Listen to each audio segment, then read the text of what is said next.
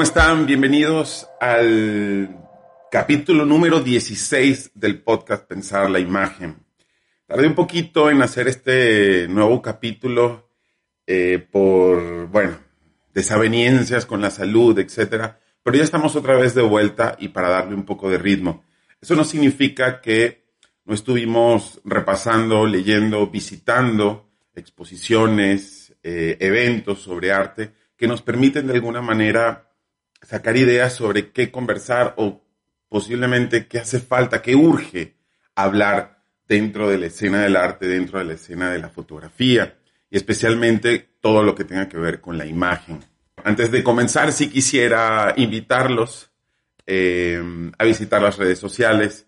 Como saben, tanto en Instagram como en TikTok, Marcel del Castillo, arroba Marcel del Castillo, todos los días o casi todos los días estoy además posteando pequeñas cápsulas sobre ideas justamente sobre la imagen, sobre el arte, sobre la fotografía. Me encantaría que pudieran visitar y también comentar por ahí. Hay uno que acabo de republicar eh, en el Instagram que ahora tenemos eh, el propio Instagram de Pensar la Imagen, arroba Pensar la Imagen y también mi Instagram arroba Marcel del Castillo acaba de publicar un video sobre esta idea sobre lo documental en la fotografía, en el cine, ¿no? Esta idea un poco este, intensa de que eso no existe y que quizás lo que hemos estado viendo es otra cosa, ¿no? Que es una falacia el tema de lo documental uh, que se produce a partir de la imagen técnica. Y generó varios comentarios muy interesantes que voy a responder a la brevedad, pero que los invito a que lo revisen, vean los comentarios, porque hay propuestas ideas bien interesantes ahí que me hacen pensar muchísimo y esa es la idea. Y eso me lleva al otro comentario, porque mientras editaba las cápsulas del, capítulo anterior, eh, para quienes lo vieron, es un capítulo que hice con mi libreta de anotaciones. Y pues el capítulo lo hice con la libreta de anotaciones como esta, muy presente, ¿no? Todo el capítulo. Pero cada vez que lo veía me daba mucha risa porque sentía que era como una suerte de predicador en, una, en un templo o en una plaza, ¿no? Predicando las cosas.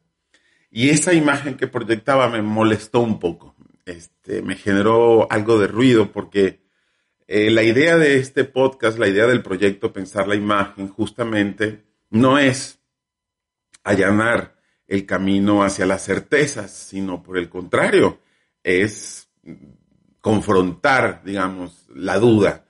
Em, las ideas que yo intento abordar acá son ideas que, que, resultan de conexiones, de interconexiones, de textos, de, filosofía, de literatura, de literatura sobre fotografía, de investigación sobre fotografía e imagen, eh, de sociología, de antropología, Em, pero también, por supuesto, del contacto con, los artistas y con los fotógrafos, del contacto con las exposiciones y curadores, tanto a nivel institucional, público, como iniciativas eh, personales o privadas, ¿no?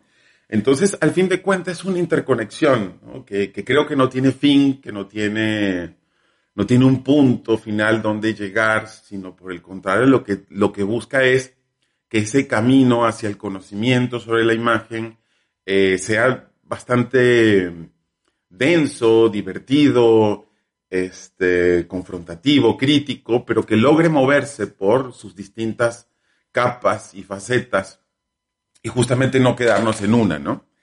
Eh, y este comentario tiene mucho que ver con lo que vamos a hablar hoy, que es la idea de la transdisciplina. Es así como le damos comienzo a este capítulo número 16, este episodio que mm, tiene mucho que ver también, no solamente esto que platicaba previamente, sino mucho de lo que hemos hablado en los otros capítulos, ¿no? Eh, y lo traigo a colación porque justamente en estos meses me invitaron, me invitó la Fototeca de Nuevo León, en México, a, una charla, a un coloquio sobre eh, lo transdisciplinar en la fotografía a propósito de una exposición que, está, que se estaba inaugurando en la fototeca. ¿no?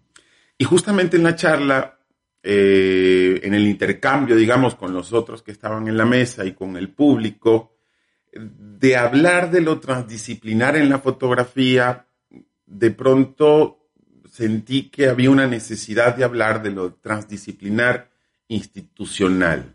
es decir, de la transdisciplina institucional. Pero ¿qué es eso? ¿De qué estamos hablando cuando hablamos de lo transdisciplinar? Bueno, primero habría que identificar qué síntomas hay, qué manifestaciones nos llevan a pensar de la necesidad, de la urgencia de una transdisciplinaridad o no.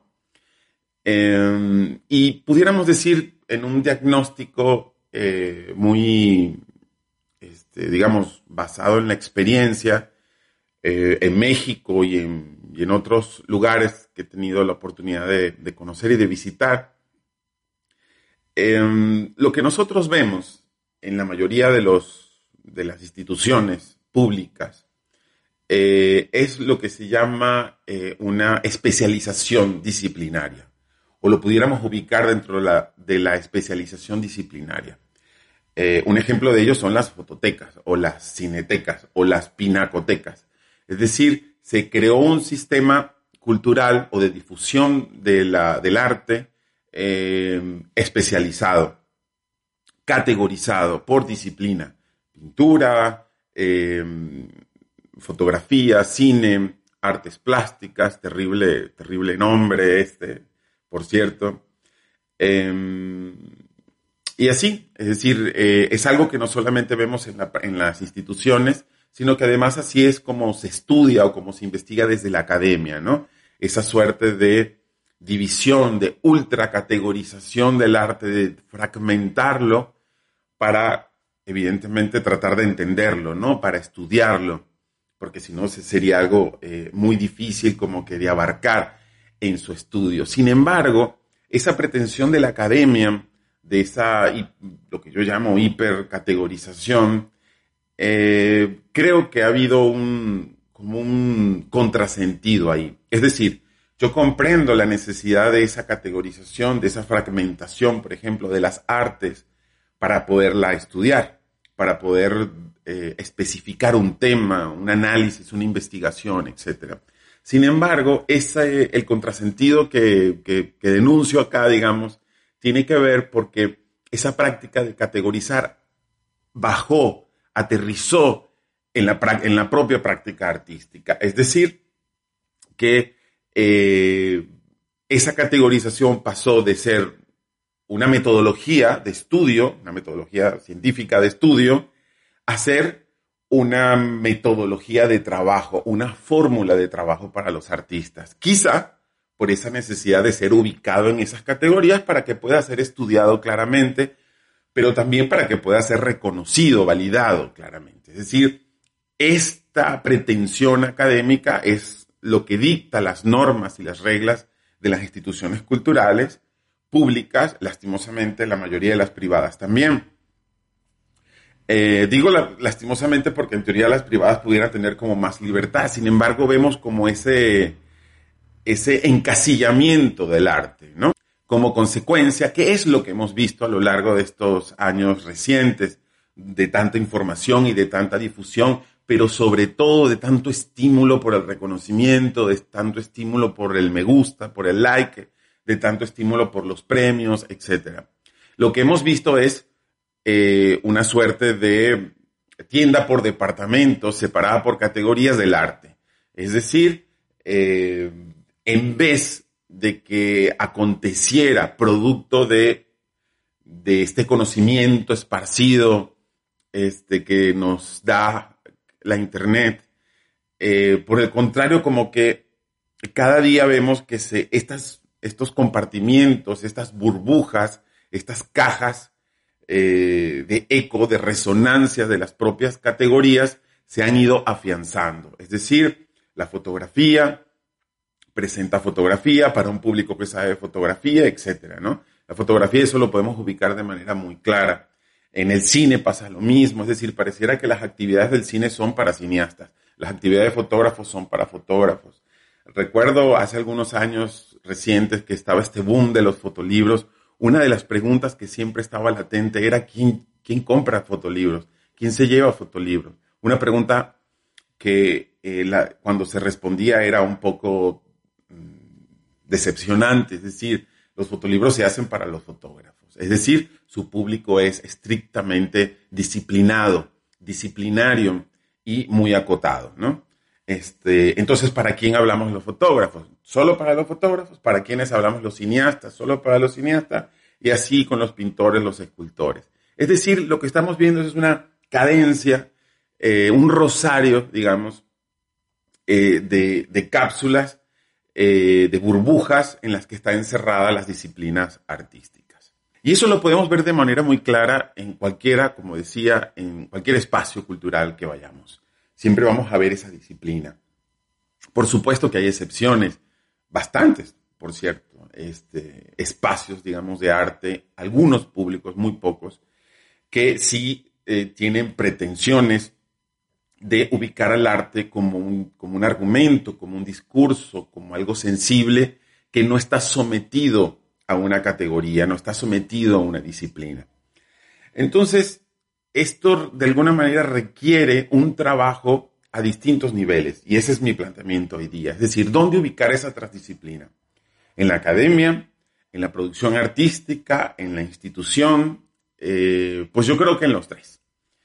Eh, yo creo que es algo transversal justamente, ¿no? Eh, y que requiere ser detonado con urgencia desde la academia, quitando quizás esa burocracia educativa donde pues tú estudias arte pero no puedes acceder a, materias o a contenido de psicología o de antropología o de medicina, o por el contrario estudias medicina pero entonces no puedes acceder a, a las de arte o a las de economía o a las de contaduría, etcétera. Hay ejercicios académicos hoy día en ciertas universidades de Estados Unidos. Eh, tengo entendido que el TEC de Monterrey, por ejemplo, está poniendo en práctica una suerte de transversalidad en ciertos contenidos. Em, pero lo cierto es que la academia, el trabajo de la academia pareciera que eh, tiene esa, ese, ese, valor de ser el detonante, de ir eh, deshaciendo, deshilando esas disciplinas para que desde la práctica artística también suceda. Luego, el otro nivel es eh, el institucional. Voy a dejar de último, que no es precisamente cronológicamente el último, creo que por ahí debe comenzar esa transdisciplina desde el, desde el creador, desde el realizador, desde el artista. Este, pero lo dejo de último porque ahí es donde más me quiero extender hoy. Em, ¿Cómo puede aparecer esa transdisciplina en, la, en las instituciones? Pues básicamente entendiéndose como gestoras de un conocimiento y de un conocimiento cada vez más amplio y más diverso. ¿Esto qué quiere decir? Que si yo soy una fototeca eh, o una pinacoteca, em, mi trabajo junto a un equipo de investigación y de curaduría no es eh, mostrar cómo se hace la pintura o solamente mostrar, bueno, artistas con técnicas pictóricas o técnicas fotográficas eh, destacables o mostrar, por ejemplo, esta exposición a la que me invitaron, que era un recuento de 20 años del Salón de la Fotografía del Estado, eh, donde la exposición lo único que hace es decirnos, mira, aquí tenemos 20 fotógrafos intergalácticos, mira lo que hicieron, etcétera. Entonces el contenido que transmite esa exposición es muy básico. Es decir, mira, esto es fotografía.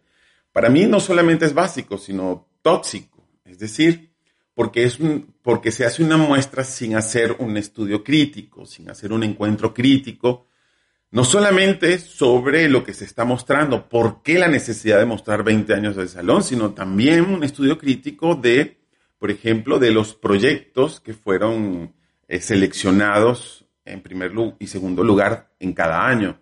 ¿Por qué se seleccionaron? ¿De qué estaban hablando esos proyectos? ¿Es posible hacer un recuento antropológico, social, político, económico, cultural, eh, de un estudio de género, eh, de identidad, de, de no sé, de, la salud, es decir, de cualquier tema? Es decir, que la exposición sea capaz de generar un, un un contingente de conocimiento variado, diverso, que permita no solamente que el público asiduo a ese lugar tenga acceso a esos otros conocimientos y pueda confrontarlos, sino que eso también permitiría ampliar esa base de público que tiene cada una de las instituciones, ¿no? ¿Esto qué quiere decir? Que a lo mejor el estudio de ese trabajo, el trabajo curatorial y de investigación sobre la selección de esos proyectos ahí mostrados en una fototeca, por ejemplo, también tienen que estar, eh, partir de una idea transdisciplinar. Es decir, no solamente verlo desde la práctica disciplinaria de la fotografía, sino verlo antropológicamente, verlo psicológicamente, socialmente, em, económicamente, políticamente, es decir, cómo nosotros detectar en estos proyectos que fueron seleccionados en el tiempo eh, temas, ideas que vale la pena discutir o que vale la pena compartir.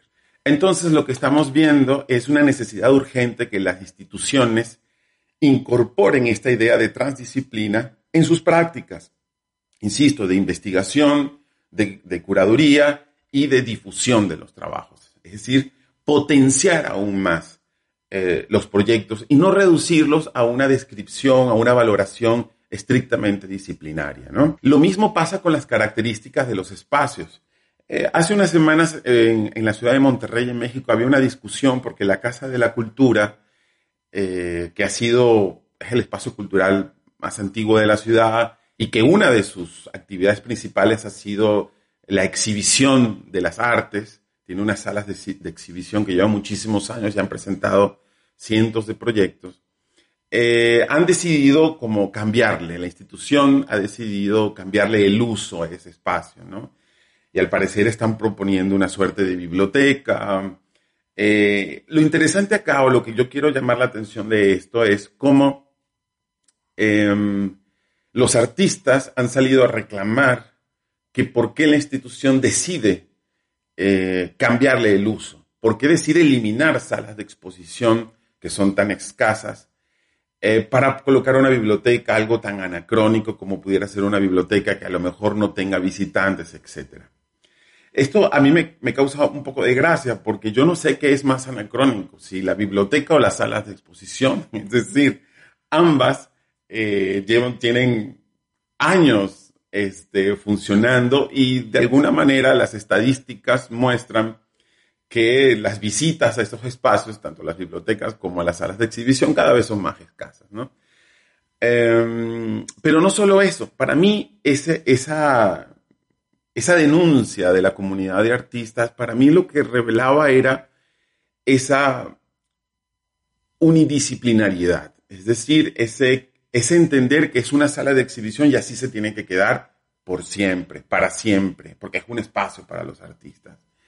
Mm, y yo pienso que en este caso, digamos, como decía, pienso que ambas posiciones son anacrónicas, es decir, no, no tienen sentido, son prácticas que no corresponden a nuestro tiempo.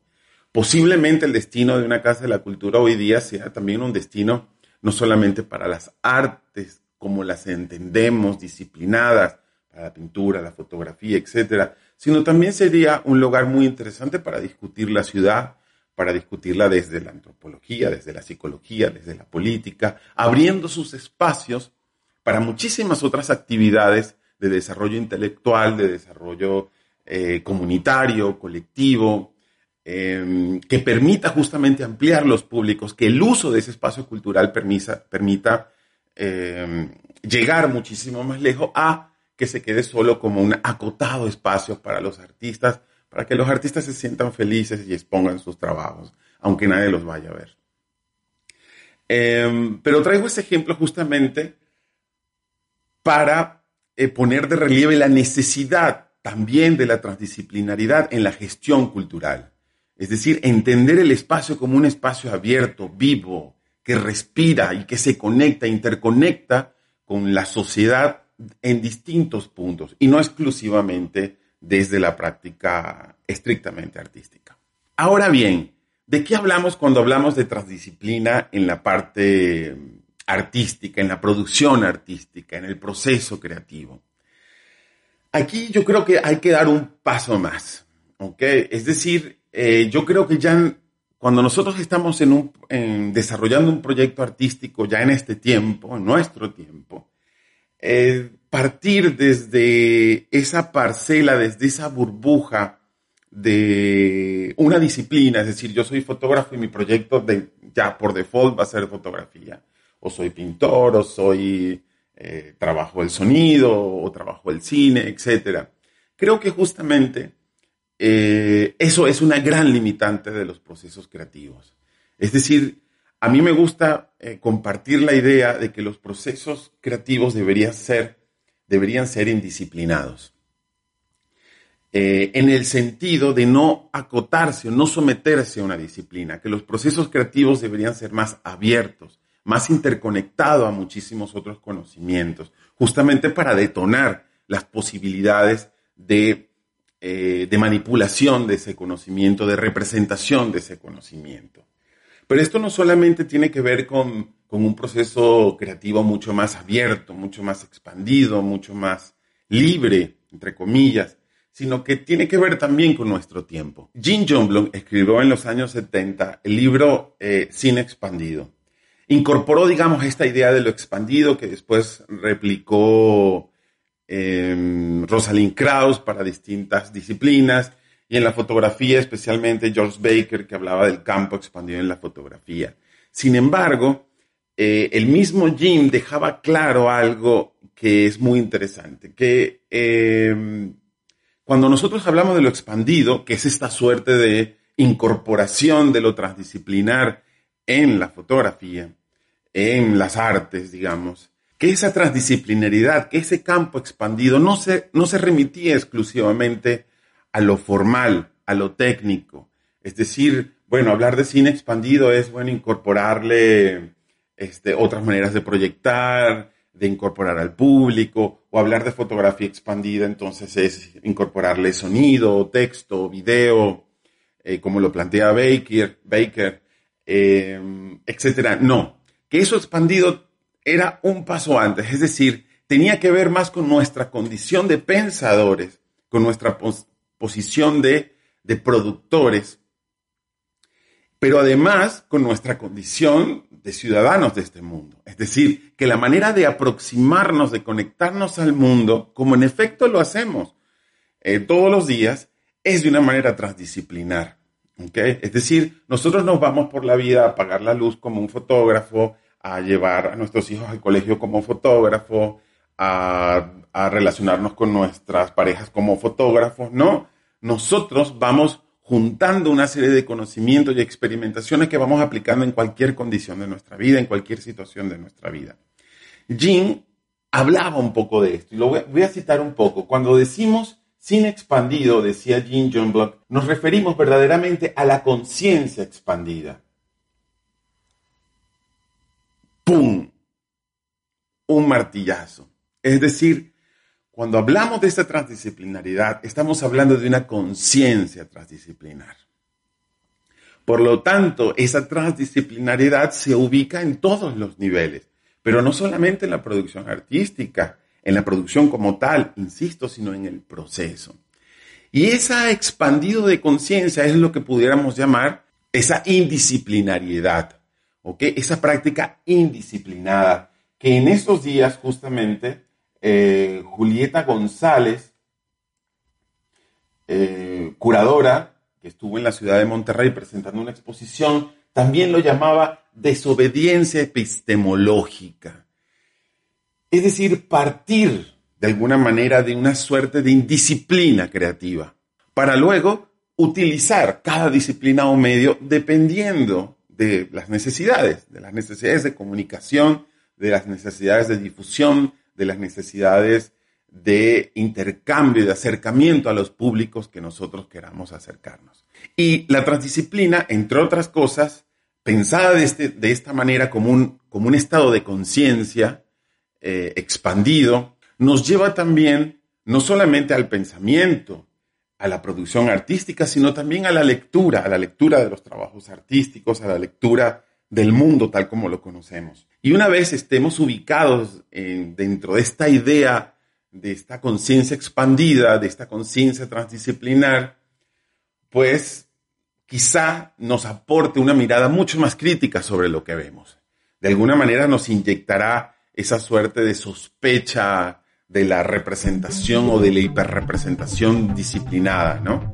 eh, de alguna manera nos confrontará las fórmulas artísticas que se han producido a lo largo de la historia del arte en cada una de las disciplinas. Y esa transdisciplina nos moverá posiblemente del virtuosismo técnico requerido, exigido, validado, legitimado, pero también formulado, homogeneizado, anulado, enseguecido, del virtuosismo técnico en cada una de las disciplinas a la potencia de las ideas, a la diversidad de las ideas, a las que podremos estar de acuerdo o en desacuerdo, a las que podremos confrontar con otros argumentos o no, pero nuestro, nuestra confrontación con el arte entonces ya no va a ser si me gusta o no me gusta, si entra o no entra dentro de las disciplinas, si cumple o no cumple las reglas y normas de la disciplina, sino interactuar en términos de conocimiento, en términos de lo sensible con esas piezas.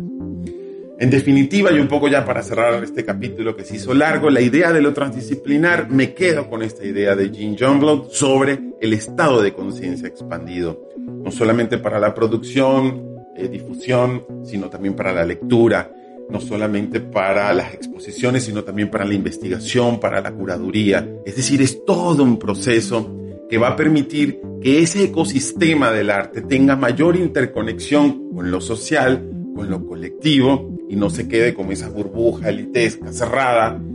Em, pero, pero además la incorporación de un conocimiento mucho más valioso que además está ahí, está ahí en las pinacotecas, en las fototecas, en los archivos, ahí está ese conocimiento.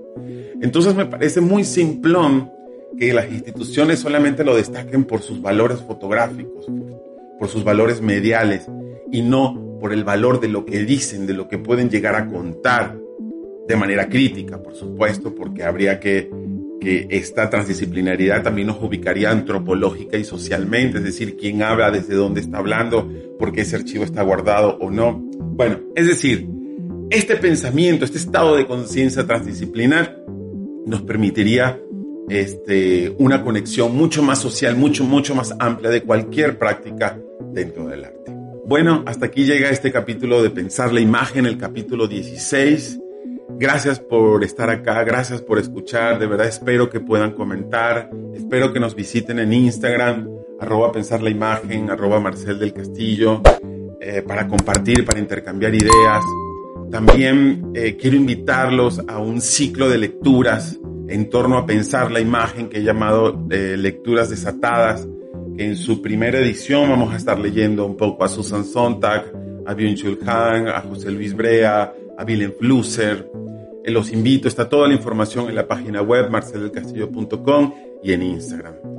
Eh, pues que tengan lindos días y nos vemos en el próximo capítulo.